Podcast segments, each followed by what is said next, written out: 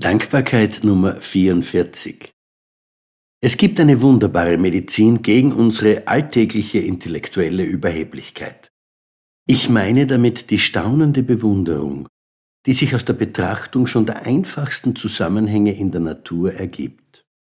Man kann sich diese Zusammenhänge mit dem bloßen Zufall erklären, also mit den von Darwin behaupteten zufälligen Veränderungen im Erbgut oder mit einer der Schöpfung innewohnenden Intelligenz.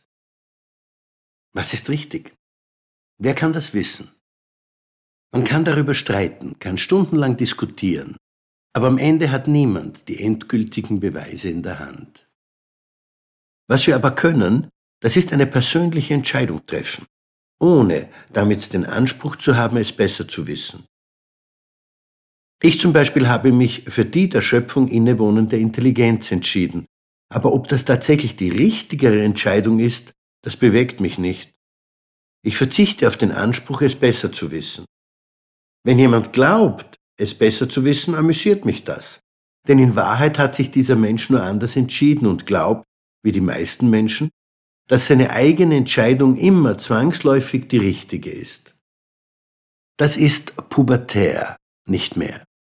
Zu praktisch jeder Sache auf der Welt gibt es verschiedene Ansichten die alle sowohl von intelligenten als auch von dummen Menschen vertreten werden. Anzunehmen, dass immer das, woran man selber glaubt, das überragend gescheiteste ist, zeigt nur, dass man nicht erwachsen geworden ist. Mit diesem Wissen habe ich mich dafür entschieden, dass die Schöpfung nicht blind ist, sondern von einer ihr innewohnenden Intelligenz gelenkt wird, einer Intelligenz, die von keinem einzelnen Menschen je erreicht werden wird. Einstein hat zwar bestimmte Eigenschaften des Universums erkannt, aber geschaffen wurden genau diese Eigenschaften nicht von ihm, sondern sie entstanden lange zuvor in grauer Vorzeit. Wozu bedarf es höherer Intelligenz, etwas zu erschaffen oder es zu durchschauen? Ich liebe es, in dieser von Intelligenz durchfluteten Welt leben zu dürfen, mich ständig aufs Neue von ihrer Kreativität und Kraft überraschen zu lassen und zu wissen, dass es diese Intelligenz ist, die auch mich geschaffen hat.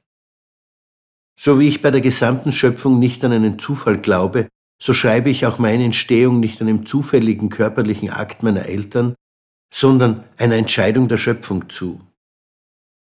Weil ich dasselbe auch bei meinen Mitmenschen und allen anderen Erscheinungen annehme, bin ich umgeben von Wesen und Dingen, die alle kein Zufall sind, sondern die alle eine Bedeutung haben, die ich zwar noch nicht entschlüsseln kann, von deren Existenz ich aber dennoch überzeugt bin.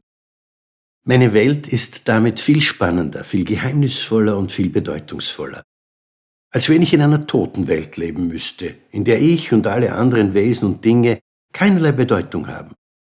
Außer der Tatsache, dass sie für kurze Zeit diesen Planeten bevölkern und danach in der völligen Bedeutungslosigkeit verschwinden werden, aus der sie gekommen sind. Life loves you. Alles wird wieder gut.